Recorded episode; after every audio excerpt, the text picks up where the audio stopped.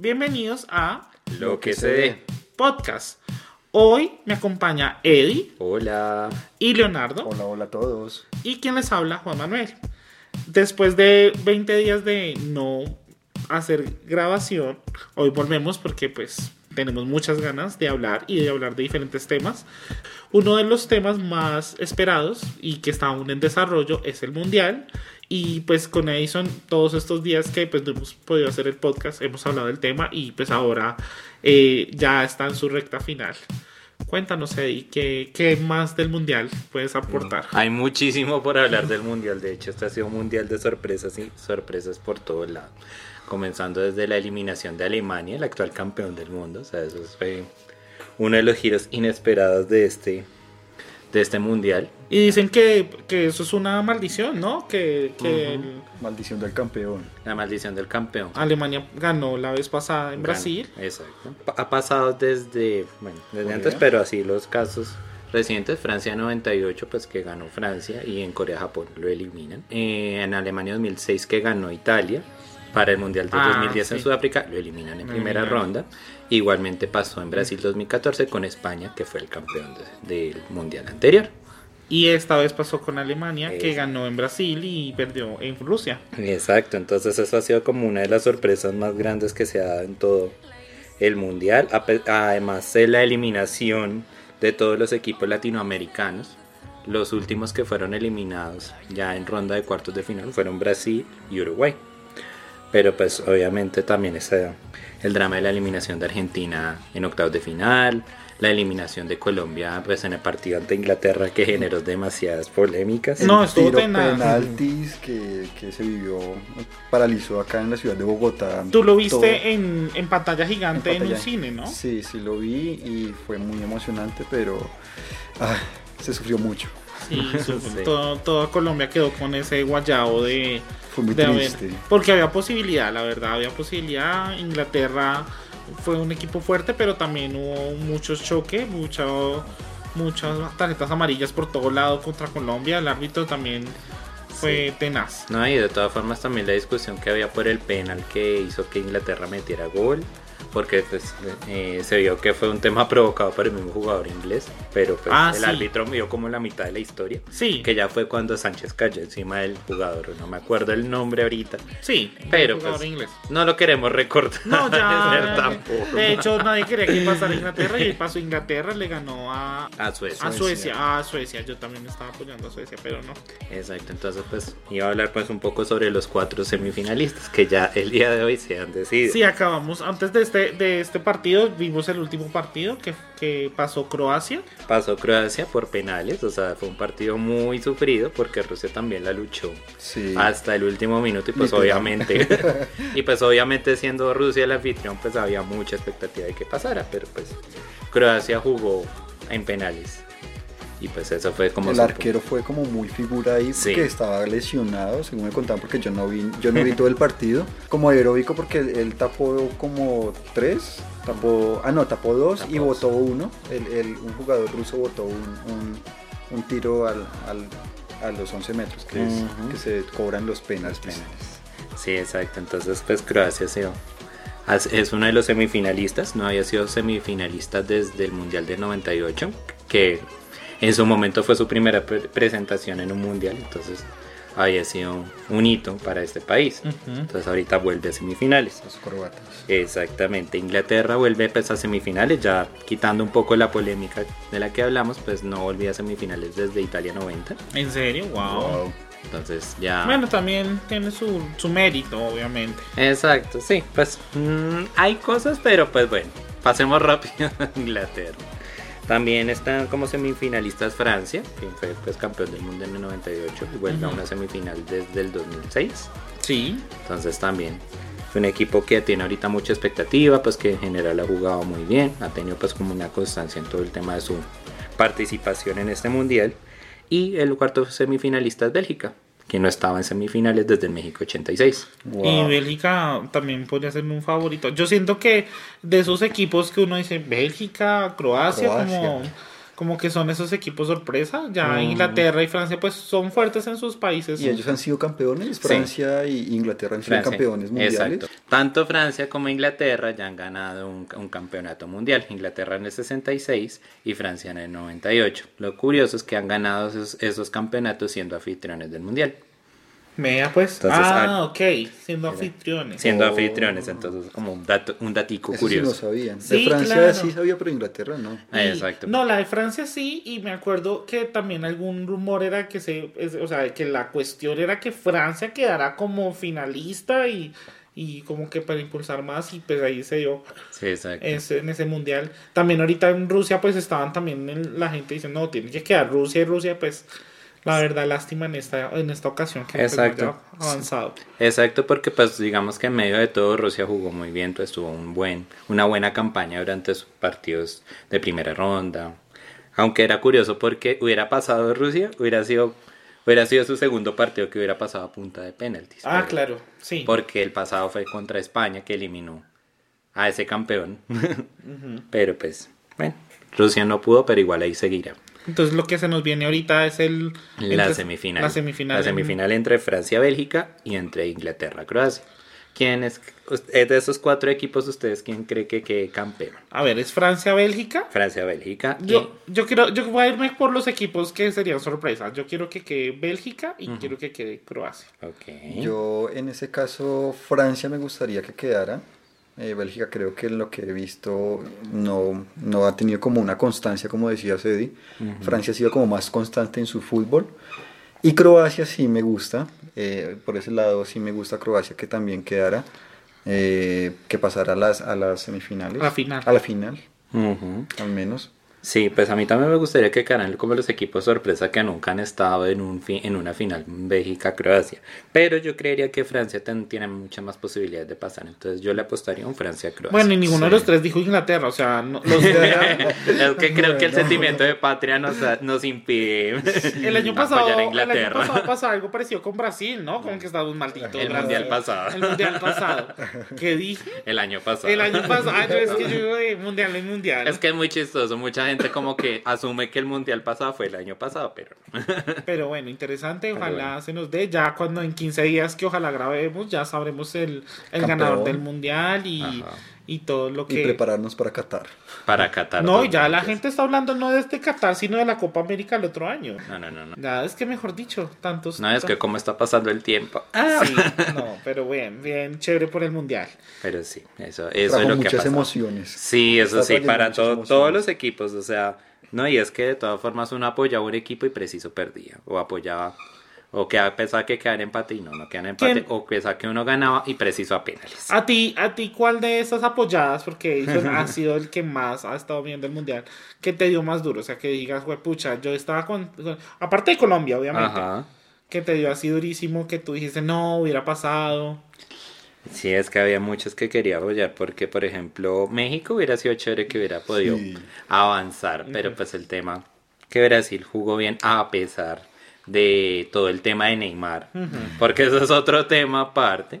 Así también como dato curioso, un estudio que, se- que revisó exactamente cuánto tiempo perdió Neymar eh, pues dentro de todas las faltas y todos los temas que ha cometido y está entre 3 y 14 minutos Wow. dentro de los partidos que ha ¿En jugado en el? Mundial.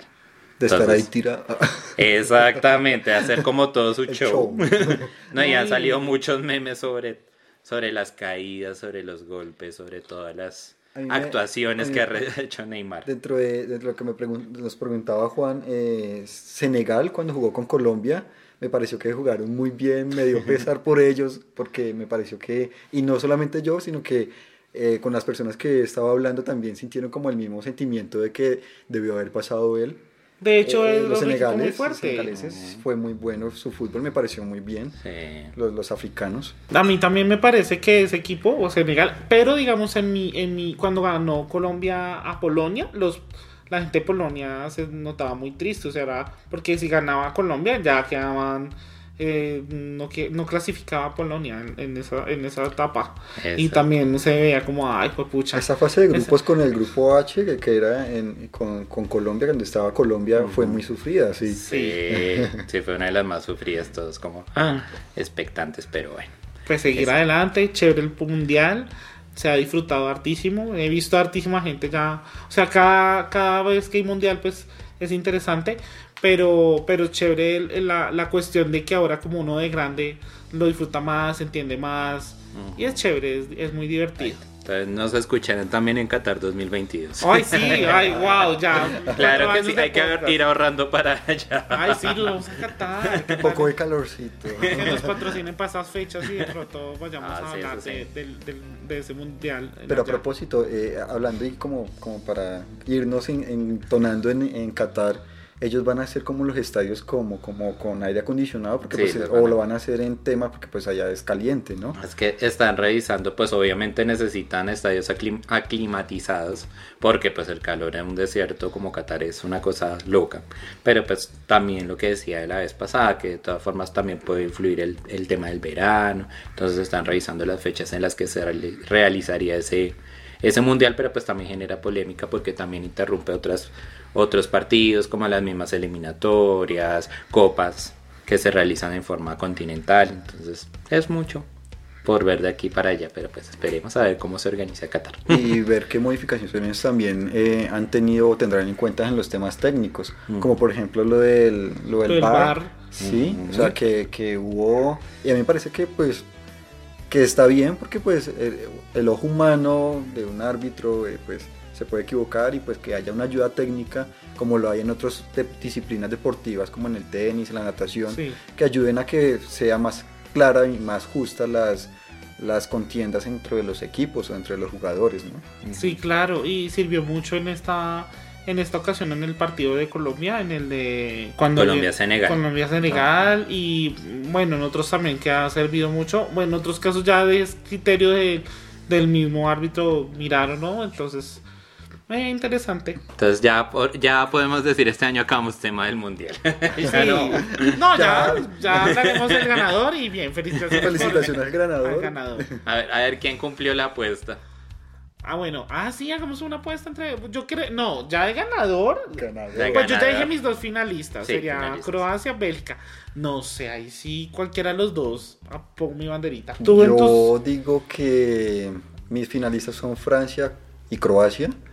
Y por la berraquera que le han metido, yo creo que quedaría Croacia. Me gustaría que fuera Croacia. Sí. O sea, los finalistas también apostarían Francia-Croacia, pero sentiría que Francia podría volver a repetir Copa. Entonces, Bueno, creo, yo también me uno a Croacia, no sé. Bélgica, me gustaría esa final, pero sí, Croacia también. Me pegó al, al- a la apuesta de los. eso sí. No, igual si gana Croacia también chévere. Pues lo importante es que no, no gane Inglaterra. Aquí la sí apuesta, es- eh, la apuesta en lo que se ve es que no gane Inglaterra y que gane Croacia. Vamos a ver qué nos pasa en 15 días. Bueno, Leoncillo, cuéntanos qué tema tú tienes para esta ocasión. Mirando un poco Twitter, estuve mirando sobre una foto que subió Leonardo DiCaprio y Brad Pitt, donde muestra eh, que están como vestidos de los años 60 y eh, poniendo una notica donde dice que están en, en la grabación de la nueva película de Quentin Tarantino, que ha grabado películas como Pulp Fiction, Bastardos sin Gloria, Kill Bill, la entrega 1 y 2. Y pues ahorita está grabando una que se llama Érase una vez en Hollywood, que se trata sobre la secta que estaba organizada en los años 60 por el señor Charles Manson Wow. y que se va a centrar en la historia de, de Sharon Tate. Sharon Tate era una actriz de los años 60 que fue nominada a los premios Globo de Oro y fue asesinada brutalmente por esta secta donde pues Charles Manson era como el precursor de que fueran asesinadas la gente para que pues hicieran como bene- beneficio hacia Como Vale, tributo. sí. Wow, tenaz. la actriz que está encargada de, de dar a este personaje, Sharon Tate, la actriz de 26 años con la cual fue muerta, es Margot Ruby. Ay, Margot, me cae también ella Margot. Ella estuvo en Tonya. Ay, me encanta esa película. Ella película es muy buena. Ella es Yo Tonya. nunca vi ¿no? Tonya, pero ustedes me la recomendaron, no sé. Ah, sí. sí, Margot Robbie es genial. Por ejemplo, en, en- ¿cómo es que se llama? Escuadrón Escuadrón Suicida. O sea, ella fue la que sacó la película Sí, adelante. la verdad, sí. Harley De- Quinn fue. Y en Tonya es espectacular, Leo. O sea, es una personificación. Y la mamá, la mamá de Tonya. Sí, Ella la ganó el. Oscar, la mamá. Súper buena, súper buena. Y bueno, chévere esta película. que- Ahí también va a estar Al Pacino. Mm, Ah, bien. Es- Va a estar con hartas estrellas. Sí, Sí. así como de renombre. Y se piensa también que va a ser estrenada en, en- para agosto del 2019. Ok, para el otro año. Bien. Ujú. Entonces vamos a ver cómo le va a esta película Ah, a Quentin pero Tarantino. Hay, hay gente que ama a Quentin Tarantino. O sea, No, es que hay películas, o sea, las películas de Quentin Tarantino, la gran mayoría son películas de culto. Por ejemplo, Pulp Fiction es ah, una sí. película que De, ha de hecho, yo siento que es de, ese- de esa categoría. Yo solo me vi Kill Bill y Bastardo sin Gloria. Pero son súper sangrientas, súper fuertes.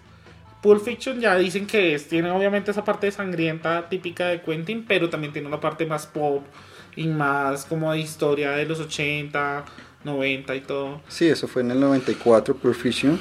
Ok. Es como, eh, pues tuvo Como una excelente crítica. Fue catalogada como una de las mejores películas estrenadas entre 1983 y 2008. Mm. No, sí, es que Pulp Fiction ahorita trasciende fronteras. Incluso el meme de Travolta. Ah, sí. Ay, sí, habla, eh, los memes con ese es muy chistoso, muy, muy chistoso. Pero bueno, vamos a ver qué tal a Quentin le va en esta, en esta nueva entrega, porque la última que hizo, De Hateful Eight. de, eh, los ocho más odiados, no estuvo por la crítica tan valorada, la verdad. No, no- no es como que uno diga, wow, tal película, Bastardo sin Sí. Gloria, sí me acuerdo mucho. De, de Django desencadenado también estuvo nominada al Oscar y todo. Sí, exacto. De hecho, The Hateful Eight, o Los Ocho Más Odiados, solo fue nominada a un Globo de Oro por Mejor Guión. El resto. Claro, Pasó. Y a guion, o sea, una cosa es a guion que pues que está bien escrita, pero de pronto en, en película no está, no está bien actor- desarrollada. Actrices o actores. Pero, Pero, bueno, sí, esperemos a ver cómo le va. En agosto de 2019 veremos a Quentin. De Aquí. nuevo. bueno, siguiendo con el plan películas, y ya hablo, yo tú hablaste de una película que va a salir el otro año, yo ya hablo de una película que salió este año. Voy a hablarles sobre Ant-Man and the Wasp, o como se conoce, la Ant-Man, del hombre hormiga y la avispa de Wasp. Esta es la vigésima película del universo cinematográfico de Marvel. Ya, O sea, 20 películas. Después de Wow. 10 años, porque este año cumplimos las, los 10 años de Marvel, ya hicieron 20 películas. O sea, sacaron dos películas por año. Exactamente, Wow. hicieron dos películas por año. Y esta no cierra aún el ciclo. La- es- estas películas de Marvel, los creadores, los productores de, esta, de este universo, dividieron todo por fases. La fase 1, la fase 2 y la fase 3. La película que va a cerrar la fase 3 sería Avengers 4, que es la que va a salir el otro año, que es la continuación de la Avengers que vimos este año, que fue la de Infinity War, que fue la gran conmoción de todos los fans y los que no son tan fans que vieron la película y siguieron, han seguido todas estas películas de superhéroes. Pero esta de Ant-Man y la avispa se sale de la cuestión de lo que sufrimos este año sobre lo de Avengers.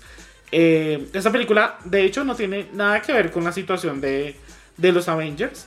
Obviamente, Ant-Man sí hace parte de los Vengadores, estuvo en Civil War, el personaje. Pero en esta película es como no existió. O sea, ¿por qué? Porque el personaje el- en, en Civil War, si de pronto los que vieron Civil War se acuerdan que él quedó carcelado por la situación que él, él estuvo en Alemania con el Capitán América y los metieron a la cárcel por, por haber irrumpido los acuerdos de que los, los, los, los héroes no deben de estar utilizando sus poderes sin autorización del gobierno. Yo aquí estando, estoy contando la película.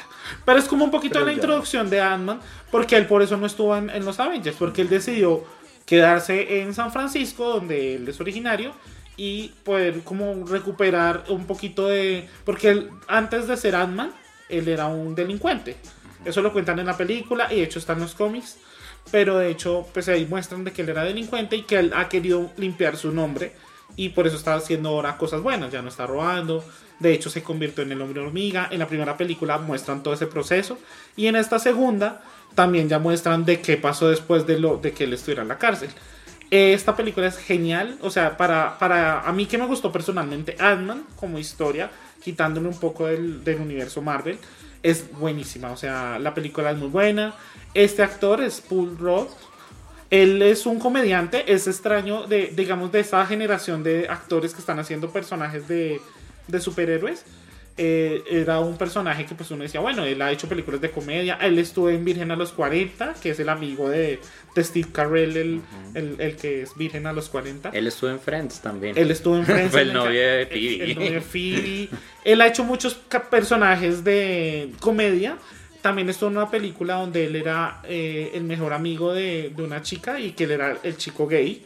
Entonces le ha hecho muchas películas así de comedia romántica, comedias, romance. Sí. Entonces nunca se pensó que pudiera llegar a ser un personaje de, de- de acción. Y de hecho en esta película él está ayudando con el guion, obviamente con, con los otros productores y guionistas. Y por eso le ha dado un toque de comedia a esta película. ¿Y qué han escuchado de la crítica? O sea, la crítica que, ¿cómo la ha tomado? A la crítica le ha gustado porque pues ha sido como un tono ligero a lo que pasó con Avengers. Obviamente hasta ahorita lleva dos semanas, creo. Yo me la vi. Esta semana la estrenaron en Colombia. Creo que la semana pasada la estrenaron en Estados Unidos. Y le ido bien. O sea, no ha tenido grandes recaudaciones porque pues esta ha sido una época de grandes películas. O sea, estrenaron Jurassic World. Todavía Avengers en cartelera. Todavía está Los Increíbles 2. Eh, eh, Han Solo, aunque no le fue tan bien a Han Solo, pero todavía está en cartelera. Hay muchas películas porque estamos en el verano norteamericano. Entonces la, la, la gente, mucha gente va a cine y hay muchas películas. Pero digamos para este tono de Marvel de lo que pasó con Infinity War, que todo el mundo quedó traumado. Esto es como un tono alegre a la situación, como, ah, bueno, súper. Y lo chévere, al final hay una escena post créditos. Yo recomiendo ver la primera. La segunda no vale tanto la pena. La segunda es como, ok, bien, divertido. Pero la primera sí ya cuentan como el que les puede pasar a esos personajes después de los sucesos de Avengers. Avengers. Y les recomiendo muchísimo. En esta película obviamente sale Michelle Pfeiffer, que habíamos hablado en el podcast anterior, que iba a estar en esta película. Ella sale como un personaje interesante, un personaje nuevo en la historia. Y sale Michael Douglas, que obviamente él es el, el Ant-Man original, el hombre hormiga original. Y sale Angeline Lilly, que es la avispa. Ella es la hija del Ant-Man original. Y él ya le entrega la batuta a su hija como la avispa. Ok. Entonces está chévere y sale este personaje, sale un actor que es un latino en Estados Unidos que también la está pegando hartísimo, Chel Peña, que él ha estado en varias películas gringas y ha hecho obviamente su personaje latino, pero lo hace de una manera genial, es una comedia muy interesante y está, está, la está rompiendo en Estados Unidos como, como ese tono latino, pero también serio. Y también ha hecho películas de comedia, ha hecho películas de acción y en esta también es como el mejor amigo de, de- del, person- del protagonista, pero súper genial. Y ya hablando un poquito más de Avengers, ya que estamos en el tema Avengers, ya se nos viene hasta el otro año película de, de, Avengers. Ya en diciembre no va a haber película, como el año pasado que sí hubo eh, Thor. El año que viene viene Capitán Marvel, que es la película, otra película gran sorpresa estilo Black Panther, de un personaje totalmente nuevo para las generaciones. Capitán Marvel va a estrenarse en marzo del otro año y enseguidita, a los dos meses, ya va a ser Avengers 4. Que por allá había rumores del nombre original, pero ya busqué ahorita en el sitio oficial y no han dicho el nombre aún. O sea, hasta ahorita no se sabe el nombre bien. Solo hay especulaciones desde O sea, que. Exacto, hay desde que desde, lo que lo- pasó. que pasó. Pero yo creo que Capitán Marvel va a ser una película que va a tener una taquilla impresionante. O sea, hay mucha expectativa con este personaje y va a ser algo, algo que va a cambiar un poco la historia también. Y Sí, va- yo le tengo mucha fe. De hecho, de hecho, desde que supe que era un personaje mujer, que iba a ser una cuestión totalmente distinta al. De hecho, el personaje en sí, en la historia de los cómics, es algo súper de- cambiante, porque es una historia. O sea, puede que tenga sus poderes de una forma parecida a algunas otras, otras personas, a otros, a otros superhéroes, pero va a ser muy distinto. Entonces, va a tener un tono distinto. De hecho, va a ser la primera que va a ser en los 90. O sea, ya vamos a tratar, porque de hecho está. Se ha puesto como en moda el recrear los 80, ¿no? O sea, las series ahora les gusta la música de los 80. Sí. Stranger Things trajo los 80 de nuevo, Sí. como serie nueva. Muchas, muchas series ahora utilizan música de los 80 y a la gente le está volviendo a gustar los 80. Pero ahorita como que la onda es que sea los 90, como para Wow. recuperar ese- esas modas pasadas. Esa época me gusta mucho, los 90. No, los 90 son un hit. Entonces, eso es lo que quieren ahorita, como en, en pro de Hollywood está como re... o- o- Alguna gente dice que es crítica, que no, que es que para qué, porque no crean una nueva tendencia. Pero pues hay gente que le gusta y pues esta Capitana Marvel va a ver- romper- además que va a ser personaje de Marvel, aparte... O sea, obviamente sale Black Widow, ha salido otros personajes, las chicas de, de Black Panther que son las de Wakanda, que son espectaculares. Pero como protagonista, pues va a ser Exacto. ahora una mujer. Exacto, va a ser como, ahí sí como historia independiente, o sea, no atada como algún superhéroe hombre, sino que va a ser ella misma como su personaje. Yo creo que va a ser la competencia de Mujer Maravilla. Mujer Maravilla. En el caso Sí. de, de DC Comics. Sí, con y eso que. Mujer Maravilla fue muy buena. o De sea, las películas de DC, ese sería otro gran tema. Yo ahorita hablé de Avengers, de- digo de Marvel por encimita, pero DC también la tiene complicadísima. Sí, De claro. hecho, DC este año no va a lanzar tampoco más. O sea, ya, ya lo que pasó, pasó. Hay, hay rumores de Flash, que la, la película de Flash va también a cambiar un poco, porque el personaje de, lo, de la última película Liga de la Justicia, Flash, fue espectacular. Sí. Y Mujer Maravilla también tiene sí. su carga y la película es muy buena. Van a sacarla. Ya salió un póster, una imagen, una imagen de, de Gal ¿De Gal Gadot? Eh, viendo como unos televisores y viendo escenas de cosas que estaban pasando como en los 80. Entonces Wow. ya es la Mujer Maravilla 2. Entonces, porque eh, de hecho ha habido como la crítica de por qué, bueno, no la crítica, sino como el comentario de por qué Mujer Maravilla, si hubo la guerra, Segunda Guerra Mundial, otras guerras, porque no existió ella. Entonces van a explicar qué pasó con Mujer Maravilla escondida. Infiltrada ahí. Y ella en esta en este póster que mostraron mira como qué es lo que ella está haciendo, porque pues sin saber su personaje que estaba haciendo.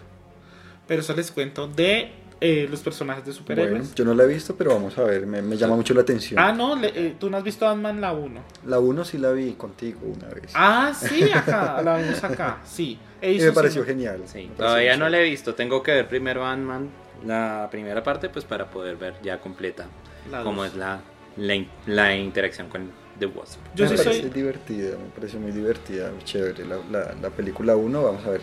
Yo creo que voy- este fin de semana voy a, a chequearla, voy a verla. Sí. Sí. yo también tengo que verla porque la idea es verla en esta semana. No, yo sí soy súper fan de Marvel. Yo sí ya me di cuenta que me he visto todas y ya estoy como. ¡ah! y, pero me encanta, me encanta y recomiendo mucho a, eh, estas películas. Son geniales. No, y aprovechar que Paul Rudd tiene como una cualidad de no envejecer, porque hasta hace poco tiempo lo vi en Clueless, o sea, una película mitad de los 90 Ah, y sí. sigue casi que igualito. Entonces, Ah, sí, como- bueno, incluso les hacía de joven de veintitantos y, entrando a, a la, a- a la escuela y todo y, y se de joven. Imagínate 20 años después. Total, ya uno quisiera llegar a esa edad así. Y aquí, Podemos, podemos. y aquí hace como de padre de treinta y tantos y se ve súper joven, o sea, súper bien. Total. Listo, pues ahorita que hablaron de póster, pues me eh, recordé pues un poco sobre el tema que quiero hablar, que es un poco sobre los memes.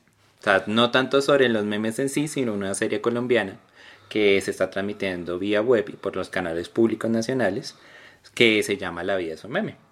O sea, es una historia muy curiosa porque habla sobre la, la vida de un diseñador gráfico que pues renunció a su trabajo, dijo "De- dejemos aquí porque se le planteó una oportunidad de trabajar con memes, haciendo memes. Haciendo memes. Exactamente. Entonces es como la ironía que se muestra en el tema porque pues obviamente dentro de su familia, dentro de sus amigos, pues se ve como una persona fracasada. Porque pues obviamente no, uno no va a estudiar para hacer memes. Claro.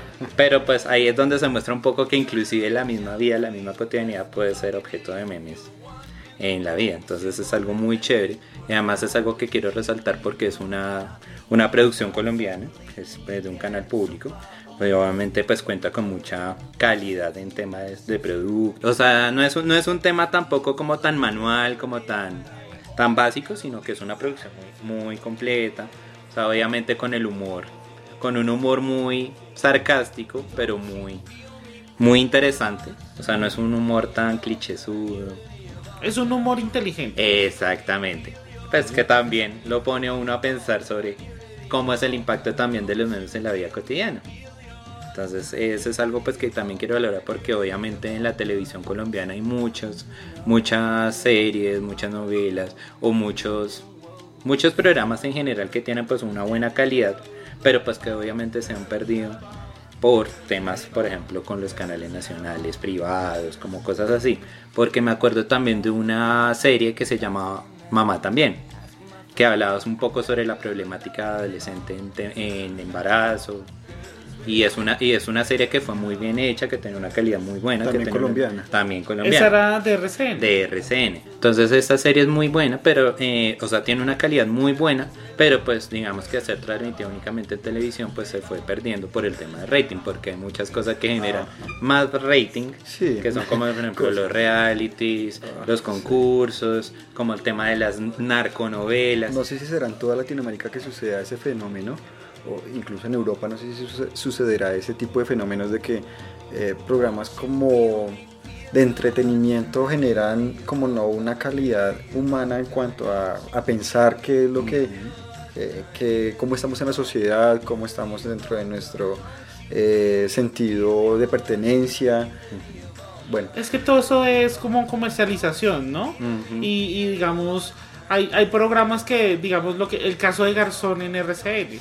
Eh, Garzón muestra la historia de quién fue Garzón, un personaje tan importante para, eh, para los colombianos como periodista, Pero como periodista. crítico, Como humorista. pero como humorista y como enfrente al, al, al gobierno y enfrente a la guerrilla, a la, a la, a la situación a la que iba en país. política. del Pero país. digamos le fue mal en rating porque primero el canal en donde lo estaban dando no es el que está mejor en rating y ha perdido mucha credibilidad porque ya es el canal el que ha perdido credibilidad. Exacto. Y, y lo otro es que, que digamos lo ponen en malos horarios, no pauta, Exacto, no o llama la cambian atención. horarios así de un día, De un para, día otro, para otro, Y eso entonces- también es Entonces, y para esos canales es un negocio, el negocio de saber qué ven más, qué más puedo pautar y qué puedo promocionar en ese, en ese espacio de tiempo. Entonces, digamos, las producciones que, que, que están sacando en canales nacionales no tienen nada que ver con, con pautas, son financiadas por el gobierno, por nosotros, por el, por el, por el pueblo, pagando nuestros impuestos.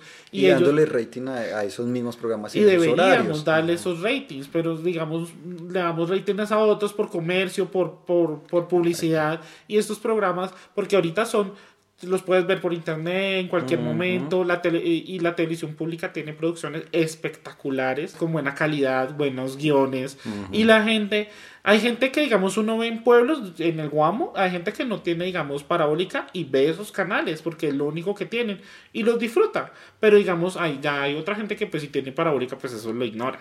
Entonces, eh, es, es un tipo de, de medio distinto y al que, el que le gusta, digamos, uno que de pronto se encuentra con estos programas que, digamos, tú lo viste porque lo viste por internet o algún artículo, pero digamos que uno llegue solo a veces no llega. Digamos, uno sí ve, digamos que yo hablo de cosas de Netflix porque uno está más metido en ese cuento, pero sí falta mucho para que...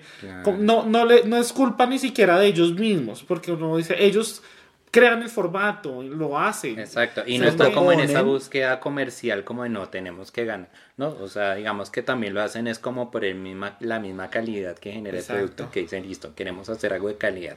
Si, pues si es visto, chévere. Pero pues obviamente tampoco es como su fin llegar a todo el público, pero pues es algo que vale la pena mucho ver. No, y que los otros cosas lo eclipsan, el- los canales públicos, los canales privados, la parabólica, todo eso lo nubla a cosas interesantes. Había una producción, así como un pequeño paréntesis, una producción en Telepacífico, que es la primera serie LGTB de Colombia en televisión pública, que se llama Labels o, o etiquetas. Eh, la producción es hecha en Cali completamente. Hay actores eh, también mixtos, hay actor, hay mucho actor de que personas del común los cogen para ser actores y, actores naturales, actores naturales, el proceso que ellos manejan para mostrar eso y pues se ha hecho publicidad poca, pero pues existen esas producciones. Existe, sí, o sea, es como, como, digamos, como una señal para indicar que no solo somos concursos, realities, malas noticias, narconovelas, sino que obviamente hay otros formatos, hay otras historias que contar. La cuestión es buscar, buscar dentro de todo el, el fuera de lo común, ¿sí? de, lo que, de lo que se está presentando en, en, en la televisión Exactamente. que es como lo que más ve la gente del pueblo colombiano. El pueblo Pero colombiano. Pero igual les recomiendo esta serie porque también tiene esa mezcla entre actores conocidos, como por ejemplo Diana Ángel, que está ahí en... Ah, en- ¿sí? ella está en, en la serie. Otros actores como Janet Wallman, Ok. Aida Morales. Ah, Pero, ¿esta es producción Señal Colombia o es producción de qué canal? O... Pues eh, como tal se transmite en Señal Colombia, pero también lo transmite en canales regionales como Canal 13, Telepacífico, Ah, Teleantioquia. O sea, digamos que se transmite en todos los canales regionales. Entonces Sí. eso también es una iniciativa súper chévere porque garantiza también que llega a todo el público, a todo el público nacional, pues por medio de los canales regionales que tienen mayor acogida, digamos, en Medellín, que está Teleantioquia, en todo el eje En el cafetero, que está Pacífico. y lo puedes ver Telecafé. por por, por, por YouTube. por Por, YouTube. YouTube. también está Busco en publicado. YouTube como La vida es un meme. La vida es un meme. Sí, ahí lo puedes buscar. En ese momento van en el episodio 4. Voy ahí se, está, se está terminando de desarrollar la historia, pero sí, la historia tiene su humorcito. y te ha gustado mucho. ne- negro, chévere, sarcástico. Sí, la verdad sí me ha gustado mucho. O sea, ha sido una serie que uno no, que uno no espera tampoco gustarle así de primerazo, pero es, es buena, la recomiendo muchísimo. Chévere, chévere ver ese tipo de cosas. Bueno, ya hablando, siguiendo hablando de series, y obviamente yo parezco niño gringo y hablo de cosas americanas y, y series de, de Estados Unidos, pero pero buenas recomendaciones que ha hecho. sí, digamos la vez pasada hablé de Sensei, pero esta vez les traigo otra serie que está en Netflix. No es de Netflix, en Estados Unidos la produce la NBC. Esta serie se llama The Good Place. La forma en que llegué en esta serie fue algo súper extraño porque estaba buscando como ay, algo distinto en Netflix y me llamó como la consigna que se llama el, el buen lugar, ¿no? The Good Place. En esta serie es, actúa Kristen, Kristen Bell, que es una chica que eh, fue la voz de Elsa en, en Estados Unidos, obviamente, de Frozen, la chica, la, la protagonista de Frozen. La Let It Go original. La de, la que, no, porque de hecho Let It Go la canta otra canta, la canta una cantante No, pero uno De- la asocia al personaje. Sí, claro. Nunca me llamó la, la atención esa película. Frozen. No. No. No, eres rebelde de, de- de película. No, esa es buena. Nunca la segunda vez que la vi me quedé dormido, pero. pero Eso es otra pero historia. Eso es otro tema. Pero digamos, esta chica ha trabajado también como en algunas otras producciones. En Burlesque, de hecho, fue una de las de los personajes secundarios, que era la que se confronta con Cristina Aguilera. Ah, la Nikki. de pel- Nikki, la de Ella, pelo ella es de pelo negro, pero de hecho ella es mona. Ella ha trabajado en varias comedias románticas, en series. De hecho, en estas últimas películas sale en el Club de las Mamás Rebeldes, que es la que trabaja con Mila Kunis. Que son las mamás que son jóvenes y, y no son la típica mamá de que ama a sus hijos y los adora, sino como las mamás, como "Ay, los, los los canzones, estoy cansada de mis hijos, cansada de mi marido. Entonces se llama, el- la película se llama El Club de las Madres Rebeldes. Ella tiene un tipo de, de humor chévere porque es una chica monita, o sea, la típica mona, pero que no la asocia a uno como la mona tonta y bruta, sino como la mona pila, eh, súper eh, buena para los chistes. Así como este estilo, esta chica, la que salía en, en las conejitas de Playboy, la mona... Ah, ¿La protagonista sí. o...? Es que me acuerdo es de Emma Stone. Bueno, ese tipo de mona también, de ese tipo de actriz que es eh, chica linda pero inteligente y pila pa- para los chistes y para sacar el sarcasmo. Este es el tipo de, de esta generación de, de actrices de esa forma, pero bueno, ella en esta, en esta serie eh, hace un personaje de una muchacha que se murió. Así tal cual, se murió. Y llega al... Y se murió y fin. Se acabó la serie. Y esta muchacha va al good place, o sea, al cielo por así decirlo, pero de hecho no es el cielo, es el lugar bueno. Entonces ella es- llega a este lugar, la entrevista el, el encargado del lugar eh, y le dice, bueno, tú estás bienvenida al lugar bueno, este es un lugar solo para las mejores personas que han existido en la Tierra. Eh, las personas que son las más inteligentes, las que han hecho los mejores, las mejores obras sociales, que ayudaron a su familia, ayudaron a su comunidad, y solo este es el lugar para esas personas. Entonces, es- estás bienvenida, tú fuiste una persona muy buena en la tierra, no tuviste ningún pecado, no cometiste nada malo y estás bienvenida. Pero ella sale, cuando le hacen esa introducción, cuando ya por fin está como sola, cae en cuenta y dice, yo no soy buena. Yo era la peor persona en el mundo. Entonces, ella muestra la ironía de por qué ella está en un lugar bueno, si ella en teoría debería estar en el lugar malo, en este caso el infierno para nosotros, pero acá no manejan eso del cielo y el infierno, sino el buen lugar y el mal lugar. Y ella dice, pero yo no debería estar acá. Entonces tiene muchos flashbacks de la vida pasada. Entonces muestran que ella en verdad robaba, en verdad mentía, en verdad engañaba a las personas con las que estaba. Entonces es la ironía de por qué ella como buena, como, como mala persona está en este lugar bueno.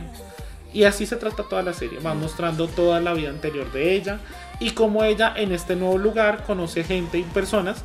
Y de hecho su alma gemela, que en teoría es la alma gemela de la persona que en verdad debería estar ahí, no ella, sino la otra chica, la ayuda y él sí sabe qué es lo que le pasa y la ayuda a ella a tratar de ser buena. Entonces le comienza a enseñar cómo, cómo desde la filosofía, desde la Aristóteles, Sócrates, desde todos estos genios filosóficos, que es ser bueno. Entonces es definir la, el ser bueno moral, el ser bueno eh, socialmente, que son actos buenos, que son actos malos. Y es genial porque combina todo eso. Ah, pero súper chévere. Esa vista filosófica sobre el Es tema. muy buena porque el personaje del alma gemela, de hecho, es una persona que estudió la filosofía y los actos bondadosos en, en- en la tierra. Entonces él le explica a ella todo eso. Y es genial porque ella, a pesar de que ella es mala y tiene su, su, su alma mala, ella quiere, dice, no, pues ya estoy aquí, me tengo que quedar aquí como sea. Entonces comienza a hacer actos buenos. También está como muestra en el lugar bueno, como el creador, porque no es que sea un dios, sino que él es como un arquitecto. Entonces él ayuda a los otros a adaptarse al lugar bueno. Cuan- y, y también por ella estar ahí como persona mala, co- pasan cosas malas en el lugar bueno. Entonces él no sabe qué es lo que pasa. Y, y pasan muchas cosas y es muy divertida. Tiene un concepto totalmente rarísimo a las, a las series normales. Había una serie no parecida, no con esa misma consigna, sino que era una serie de un muchacho que si él tocaba a las personas las mataba. Entonces, e- eso, es ese tipo de series locas como de "What?". Entonces él trataba de no tocar a las personas, pero quería ayudarles porque él era como un doctor, algo así. Entonces también es una serie que maneja como cómo asociarse con las personas. En cambio, en esta es como ser una buena persona. Entonces son series y dura 20 minutos cada capítulo. Son, Ah, es es, es corta, es, es cómica, es de, también muy, de, muy inteligente, ¿no? Como de entender eh, de pronto el chiste, de pronto un poquito americano, pero también entender el- la filosofía. Pero no porque tú tengas que saberlo, sino como cogerle el ritmo a, a lo que dicen, porque ahí mismo te van explicando las cosas súper bien. Exacto, ¿no? Y esas series son muy chéveres porque también tú aprendes como con esa con esa serie sobre, por ejemplo, los temas de moralidad, Exacto. de bondad. O sea, no, no todo atado a tema de religión, sino simplemente un tema de... Como un tema más de valores, ¿no? Eh, Exactamente. No, exacto, sí. es- eh, el- el- y en uno se explica el compañerismo. El, el- hay- hay un deba- había en un capítulo como el debate, bueno, si yo hago algo bueno, pero tú, a ti te afecta de una forma y puede ser perjudicial para otro, entonces ¿qué pesa más? Lo uno, lo otro, entonces había una situación así como de que tengo que, porque al final como iban a, no a matar a alguien, sino iban a hacer desaparecer a alguien de alguna forma extraña. Entonces decían como, ¿será que lo hacemos? ¿Será que no lo hacemos? Entonces es muy chévere. Esa serie está en Netflix. Ya lleva dos temporadas. Yo vi en la primera y la segunda pinta bien. Y ahí les recomendaré. No encontré si la renovaron para una tercera temporada porque de hecho la primera la, terminaron hasta ahorita en febrero. La, la segunda temporada la terminaron en febrero. Entonces no sé si la hayan renovado. Pero se ve muy interesante. Así como para pasar el rato y divertirse. Y pensar. Y obviamente. pensar. Pensar, si eso es lo importante, que deje como esa semillita de Sí. pensar. Piensa, piensa. Bueno, y hablando de pensar, dentro de todo, yo, eh, en cierto modo, yo soy una persona muy delgada, eh, que sí, toda mi vida ha sido delgada y pues mi familia es toda delgada. Por genética yo siempre lo he sido.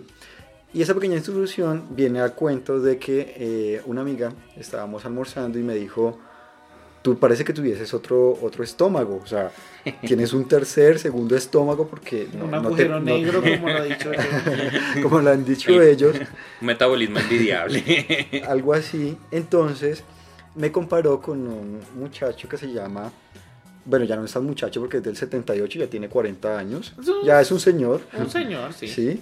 Eh, Takeru Kubayashi, él es un japonés que tiene como el récord mundial la mayor cantidad de perros calientes Wow. en, en, en Pero ello. en Y torneo, es el- o sea, en va a torneos. torneo. Y es el comedor número uno en el ranking mundial. Es decir, Wow. récords como que eh, hamburguesas. Ush. Se come 69 hamburguesas ¿En? un minuto. No, en un minuto. 69 en un minuto, ¿cómo es posible? Pero si Se lechuga. No, viene, nosotros vimos el video, ella me mostró el video. Ah, ok. Y entonces, o sea, muestran la hamburguesa, pues el pan, los dos panes, la, La carne. la carne Y el y el quesito. queso. Sencillo. Es impresionante verlo.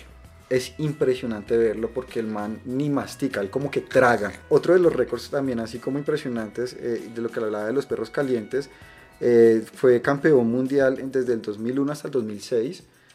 Se ha comido, dentro de los datos, el que más alto ha tenido es el de el del 2006, donde se comió 53 perros calientes en 12 minutos. Ay, no, señor. 53 perros. O sea, algo que, algo que, que, pues, que me decía mi amiga era, ¿cómo haces tú para comer tanto y no llenarte, Leonardo? Entonces yo le decía, pues, no sé, es, es como la digestión que va como muy acelerada. Pero este muchacho, Sí. cuando, cuando inició, inició con 50 kilogramos y se comía esa cantidad de, de- de- platos. Eh, en, otra, en otra competencia que vimos en- eh, por, por YouTube que, que, estábamos, que me mostró ella, eh, mostró que él tenía, se comió 20 platos de pasta de 800 gramos cada uno.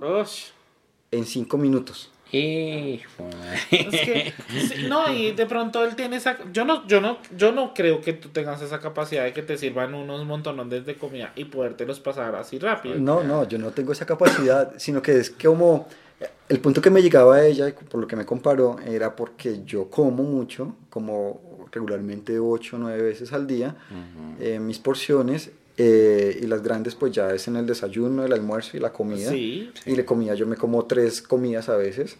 Ay, sí. Entonces, eh, genera de que yo no, yo no engordo, yo siempre, siempre soy muy flaco. Pero más Entonces- metabolismo, obviamente. Sí, pero, Pero- lo que pasaba con este muchacho, Ajá. que estuve averiguando más, que él empezó con 50 kilos cuando inició en, ¿Y en las competiciones, ahora está en 74.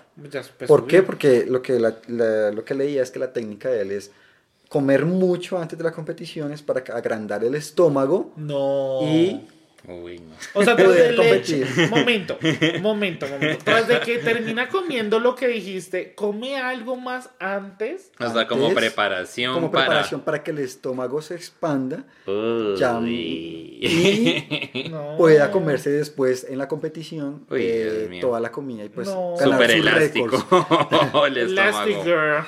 Pero, pero El otro tema es que lo que me pareció muy curioso también es que lo que veía en los videos, no sé si más adelante y en los récords que tiene, que son hamburguesas, perros calientes, pasta.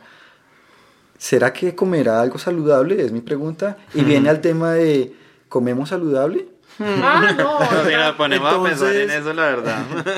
Cuando ustedes me conocieron también, yo en cierto modo comía muy equilibrado, ahora ya ahora no como muy equilibrado que Ok. digamos, pero, pero sí es, es el tema de cómo estamos comiendo nosotros y cómo nos está afectando a nuestra salud. Exacto. En nuestro sistema eh, hospitalario también está eh, generando conciencia a, a, a- a la gente de que consuma bien los Claro. alimentos, de que consuman al- eh, equilibrados los alimentos, que Ujú. consuman más verduras, consuman más agua, De que hecho- consuman más fibra. Sí, de hecho, la puya, eh, aquí paréntesis, la puya hizo, la puya es un canal, un canal de YouTube, de hecho son unos periodistas del espectador, que sacan videos eh, cada semana, tratan de sacar dos a la semana, bueno.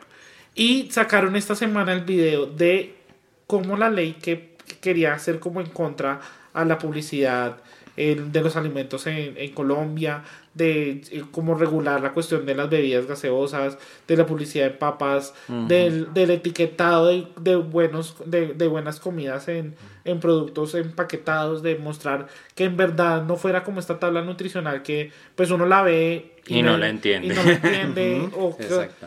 Como mostrarle, como mostrar qué es lo que estamos consumiendo, o sea, no necesariamente eh, mostrarle como la cantidad de más y no sé exactamente qué estamos comiendo, qué daño nos puede hacer si tiene tal cantidad de azúcar, tal cantidad de sal, tal Exacto. cantidad de sodio. Entonces se me hace alusión a que la gente muchas veces se guía porque pues es rico, les gusta la publicidad, Mm. lo que sea, pero pues hay veces que yo, como que la gente pierde esa noción de qué es bueno, qué es saludable, qué no es saludable, qué es perjudicial y que la gente, porque al fin y al cabo cada quien haga hace lo que quiere, o sea, cada Mm, quien va sí, a claro. comer, cada quien va a querer hacer lo que quiere con, con sus alimentos, pero es el hecho de que para el Estado es carísimo una persona que termine teniendo diabetes, termine teniendo sobrepeso, eh, la, la- Hipertensión, y sí, enfermedad del corazón. Sobrepeso, bulimia también. todo eso. Mostraban cómo algunos senadores hacían alusión a que ellos, no, pues si yo he comido dulces toda mi vida y yo estoy acá bien, ¿por qué tenemos que regular eso si cada quien verá cómo hace las No cosas? será que ahí hay Pero- algo más. No, pues hay intereses. Hay porque intereses hay- hay particulares. muchos intereses de, de, de, de empresas que patrocinan a los senadores y la política y no y, y para ellos y hay lobby porque de hecho para eso se mostró que había lobby